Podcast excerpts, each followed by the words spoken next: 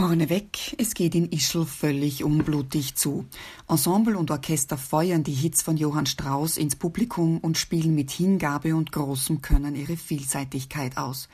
Gerd Vogel etwa, der den Fürsten Ipsheim Gindelbach hinreißend komisch und mit großer Selbstironie mimt, ist in Deutschland ein bekannter Wagner-Sänger. Ebenso originell ist Josef Forsten als Kagler. In deutlich verständlichem Wienerisch gibt der 74-jährige Kammersänger sympathisch den schrulligen Vater der Tänzerin Cagliari. Ein weiteres Original ist der Diener Josef, wunderbar utrierend dargestellt von Reinwald Kranner, den manche vielleicht einst als Mr. Banks in Mary Poppins im Wiener Ronacher gesehen haben. Die drei Damen des Ensembles stehen dem um nichts nach. Sieglinde Feldhofer ist als Gräfin Gabriele der unbestrittene Star. Ihre Gegenspielerin in der Rolle der Tänzerin Franziska Cagliari ist Martina Fender.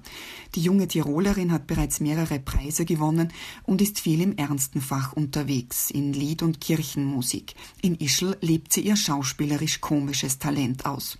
Und Marie-Louise Schottleitner als Probiermamsell reißt mit ihrem Temperament alle mit.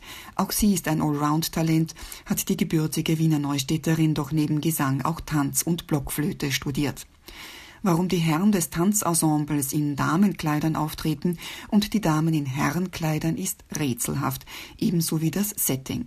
Die Operette spielt während des Wiener Kongresses 1814-15, wird aber von Intendant und Regisseur Thomas Enzinger um knapp 100 Jahre versetzt, denn der Ball im zweiten Akt wird zu einem Ball der Psychoanalytiker und das Casino im dritten Akt zu einem Swingerclub.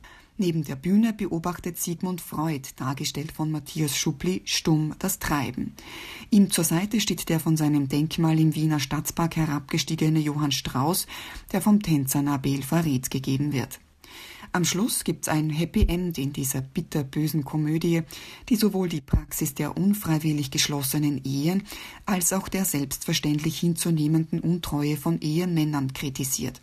Das Ehepaar verliebt sich ineinander und auch die anderen Suchenden werden fündig. Das Wiener Blut wallt in Bad Ischl noch bis 28. August.